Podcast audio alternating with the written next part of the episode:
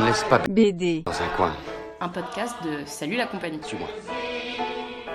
Salut la compagnie, nous sommes Sandrine et Coralie et nous vous souhaitons la bienvenue dans ce nouvel épisode de On laisse pas BD dans un coin, le podcast qui s'intéresse aux lectures BD des auteurs et autrices de bande dessinée.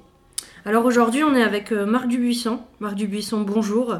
Bonjour. Alors, euh, tu es auteur de bande dessinée.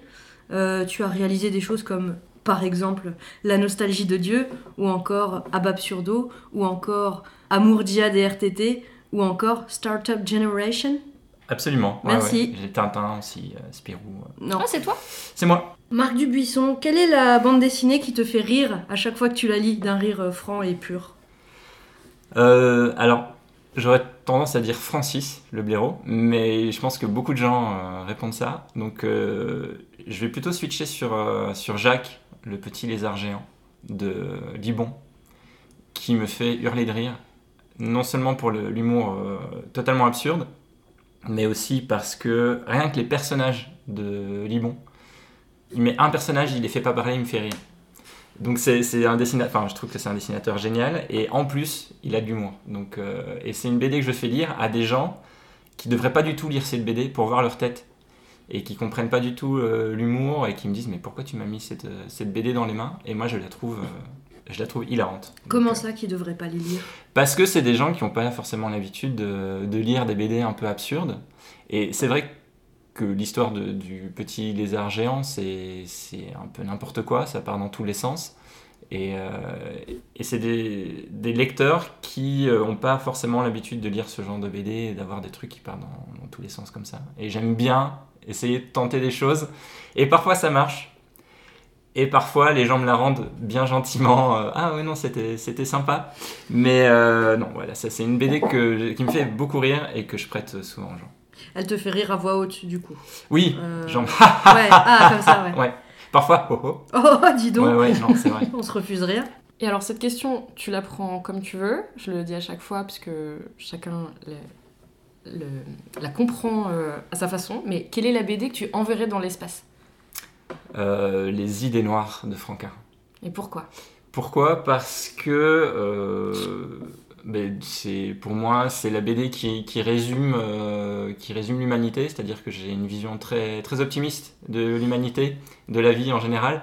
Et euh, non, je pense que si tu veux envoyer quelque chose qui représente euh, l'être humain euh, à des extraterrestres par exemple, tu peux euh, envoyer les idées noires. Si tu veux envoyer à des terriens du futur qui récupéreront la capsule euh, temporelle, enfin machin, euh, ça leur donnera une bonne vision de ce qu'était notre époque. Donc voilà, pour toutes les raisons possibles, euh, sauf pour s'en débarrasser, parce que c'est non, de toute façon on peut pas s'en débarrasser. Il y a, d'autres gens qui l'ont. Tu envoies une BD dans l'espace, mais il y a d'autres gens qui l'auront sur Terre. Pour moi, c'est un des meilleurs, un des meilleurs, mais je pense que c'est c'est pas très original de, dire ça. Euh, il fait partie de ceux qui, m'ont donné envie d'en faire. Euh, non, et puis c'est beau. Enfin, rien que le, traitement graphique aussi est quand même super sympa. Le noir et blanc est euh, super original. Voilà. Pour plein de raisons, et je pense que la plupart des gens qui auront lu la, BD comprendront les raisons, et les autres doivent absolument la lire.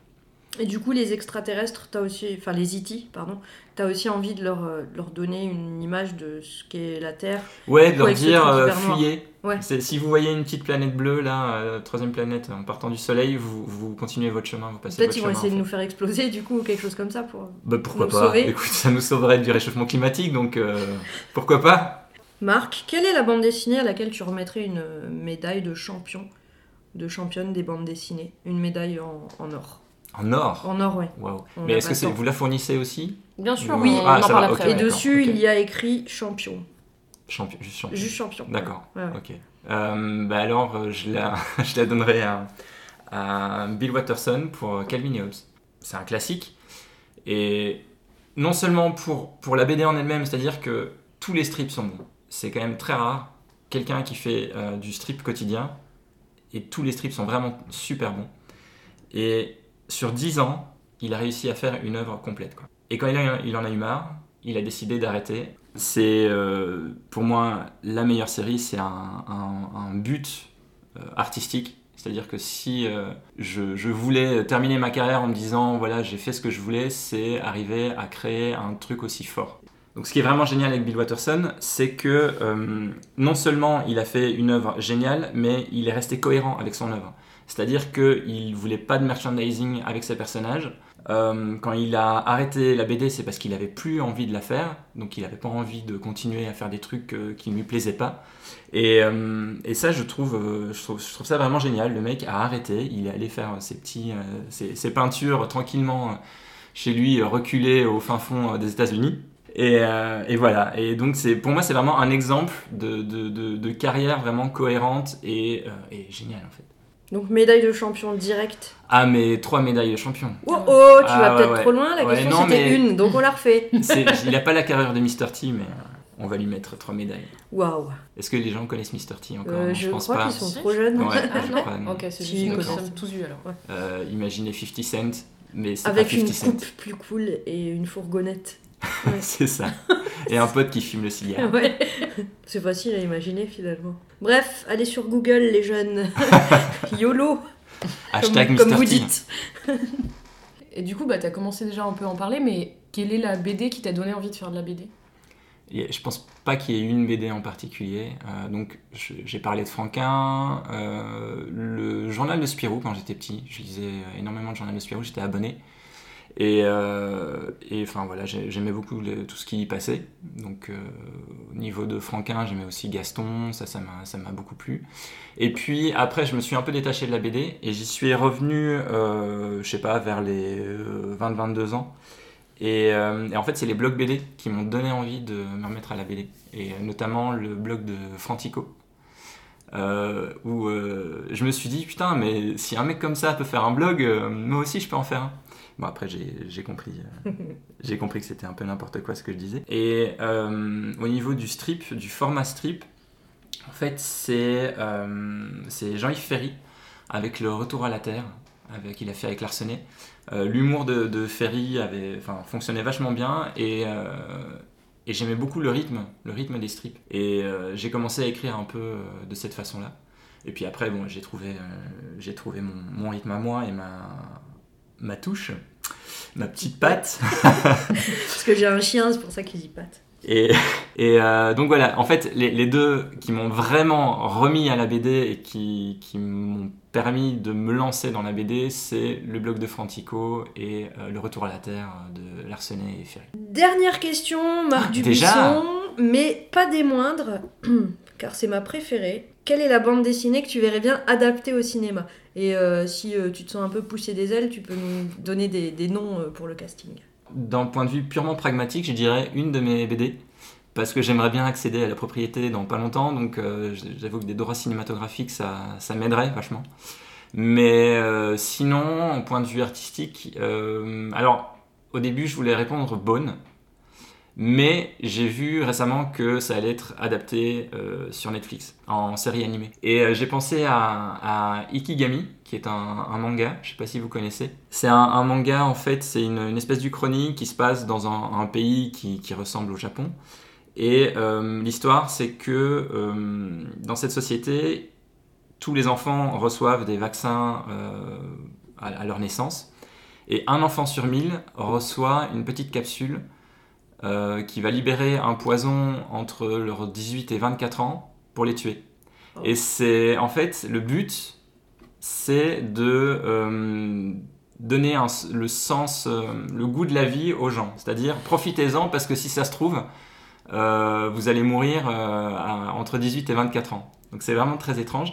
Et en fait l'histoire raconte un, un agent, comment, un agent administratif chargé d'aller remettre l'ikigami, qui est la vie, euh, la de mort imminente, euh, à chaque personne 24 heures avant sa mort. Donc tu, tu n'es pas au courant jusqu'à 24 heures avant ta mort. Et, euh, donc chaque, chaque histoire raconte comment la personne va vivre ces dernières 24 heures par rapport à son expérience et à son passé. Et, et en même temps, à côté de ça, ce qui est intéressant, c'est qu'on voit aussi comment les gens arrivent à accepter ce genre de, loi, en fait. Comment euh, un truc aussi horrible peut être euh, accepté par les gens si tu, euh, si tu as une rhétorique rassurante, si tu, tu arrives à leur parler de façon pas radicale du tout, et à dire non mais c'est le bon sens commun, vous verrez. et je trouve que c'est vraiment intéressant, notamment pour notre époque actuelle.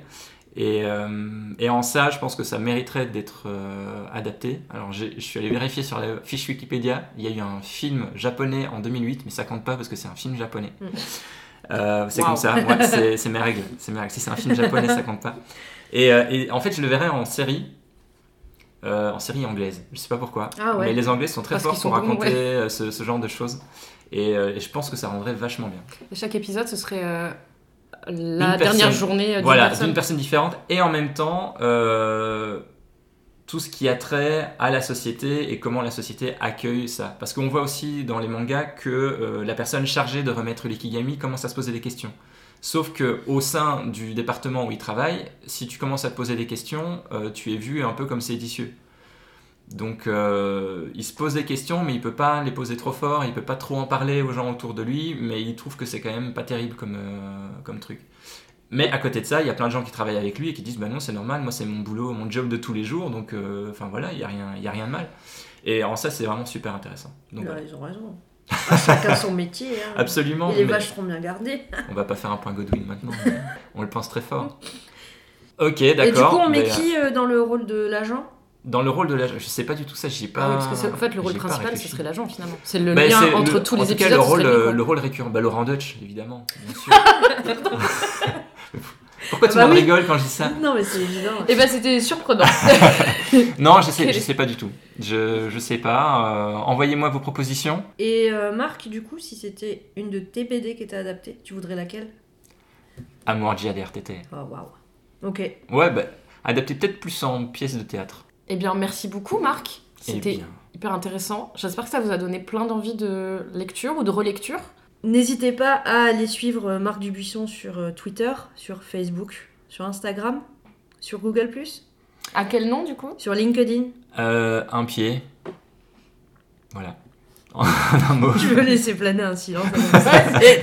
Je suis désolé. Tu l'as pas du tout assumé. C'est, non, mais c'est un pseudo que, tu, tu choisis en disant de toute façon j'ai trois lecteurs et puis, euh, et puis voilà, ça finit par devenir ton pseudo, hein, demande à bouler. J'avoue. On lui demandera. N'hésitez pas aussi à aller suivre Salut la compagnie sur euh, Twitter euh, et sur Facebook. Euh, et puis euh, à lâcher des pouces et des étoiles et des commentaires et à en parler à vos amis, si vous avez des amis, à votre famille, à votre chien, si vous avez la chance d'avoir un chien, euh, etc. Et, euh, et du coup, pour remercier Marc, euh, merci d'aller lire ses albums. Achetez-les. Oui, achetez-les dans des librairies. J'ai des mugs aussi maintenant. J'ai des tapis de douche. On se retrouve bientôt pour un nouvel épisode avec un nouvel auteur ou une nouvelle autrice. Et Salut, la compagnie Salut la compagnie Et on fait comme ça. Fin de tournage, cela a été chouette aussi. Si vous êtes encore là, c'est sûrement que ça vous a plu. Alors n'hésitez pas à mettre euh, un cœur, des étoiles, euh, un pouce en l'air selon la plateforme sur laquelle vous êtes et, euh, à le partager. Ça nous aidera à nous faire connaître et, et ça c'est plutôt chouette. À bientôt